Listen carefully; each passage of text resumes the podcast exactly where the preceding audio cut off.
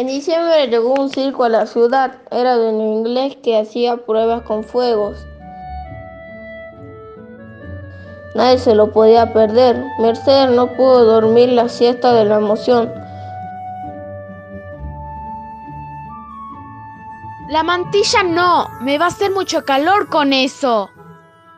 Pórtate como una niña buena y bien educada. Por favor, Mercedes.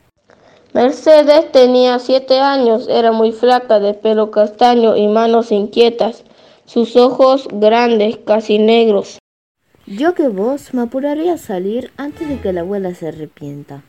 No quiero ese vestido, es feo, no me gusta. Yo quiero un vestido lindo y caro. Mercedes lo pensó mejor y dijo que Nieves se colocara la mantilla de luto. Después la tía se puso la suya y se miraron al espejo, parecían dos cuerpos hermosos.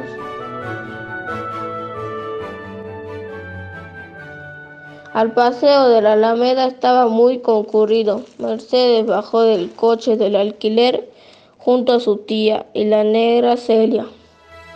En el sendero paseaban los vecinos con sus mujeres, pero también gozaban de sol muchos libertos y, y gente con oficios.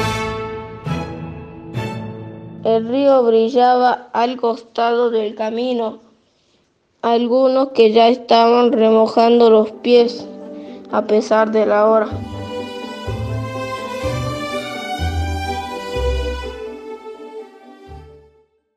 ¡Wow! ¿Podemos bañarnos, tía?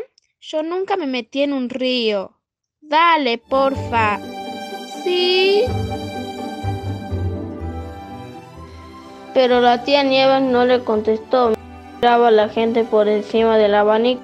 Mercedes quiso sacarse las botas, pero la tía no le dejó. La niña tomó aire y lanzó un chillido que desafió la barrera del sonido.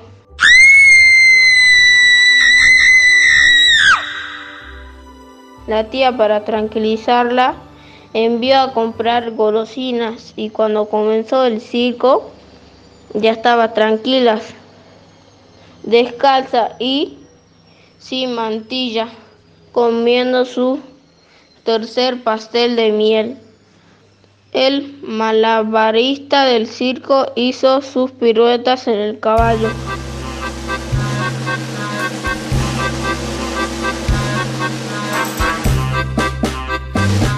Miren, este circo es muy bueno. Quiero venir a todas sus funciones. ¿Y ese señor quién es? Me está mirando mucho y no me gusta. No señales, Mercedes. Ese que está ahí es tu padre. Ay, no. ¿Qué quiere ese acá? Si mamita ya se murió, que ni piense hablar conmigo. Oíme, Mercedes. Él te quiere hablar. Por eso vinimos a la Alameda. Yo no sé hablar con mi padre. Creo que no le hablé nunca. No sé para qué viene. Alguna vez tenías que hacerlo. La serie te va a llevar con él ahora. ¿Qué? No. Yo quiero ir con la abuela, no con él. No dejen que me lleve. Mercedes abrazó fuerte a su tía y cerró los ojos. Cuando lo abrió, vio que el hombre del capote negro estaba ahí.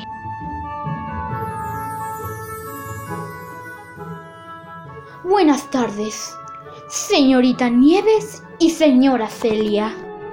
Bien, estábamos esperándolo.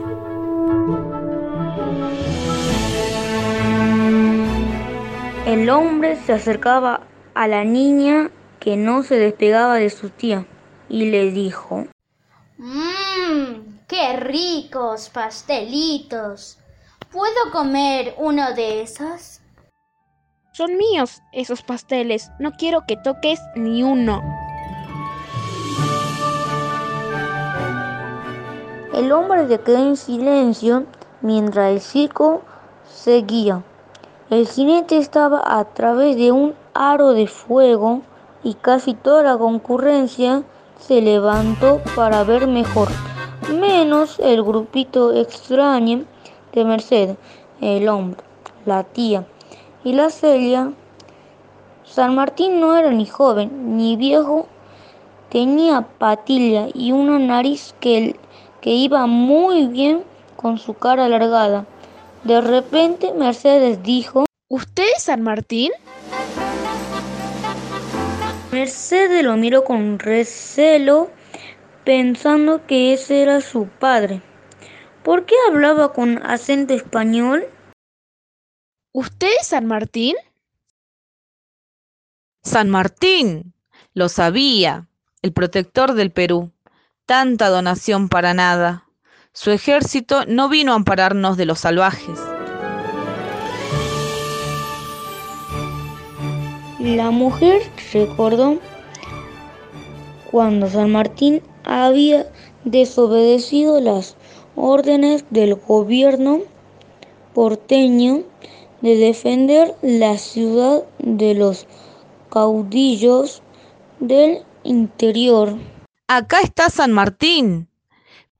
Disculpe, señora. Vine a buscar a mi hija y no a causar estos problemas. Vino para atacar Buenos Aires. Señora, vine para irme y llevar a mi hija conmigo. Usted quédese en su Buenos Aires hasta que no pueda respirarlo más. Previo avisó a San Martín, tomó a Mercedes de la mano y empezó a alejarse del circo rápidamente hasta que la niña pudo soltarse de un tirón.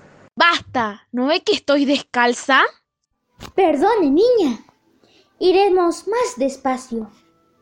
¡Oh! No tienes puestos tus zapatos. ¿Dónde están?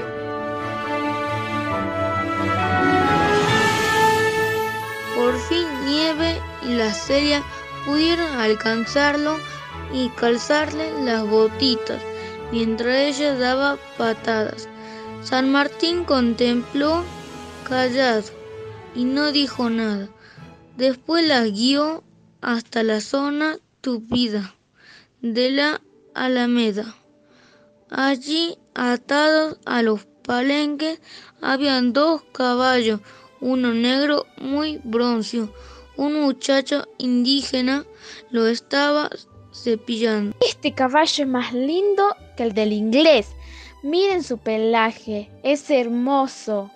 El muchacho, a oírla, soltó una breve sonrisa de diente blanco. Era muy joven, de pómulos altos y pelo muy negro. Eusebio, esta es mi niña, mi hija. Se llama Mercedes. ¡Wow! Se ve el parecido en los dos. Mucho gusto en conocerla. Mi nombre es Eusebio. Soy el amigo de tu padre. Móntala en la grupa. Súbela al caballo. ¿Cómo se imagina? Es una niña. No la voy a robar, señorita.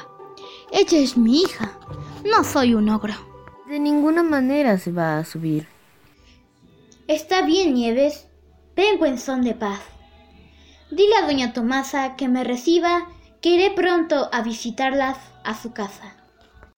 Ella no lo saludó. Eusebio montó a otro caballo y la niña se quedó viendo cómo iban galopando, haciéndose pequeñitos los dos en el camino del río.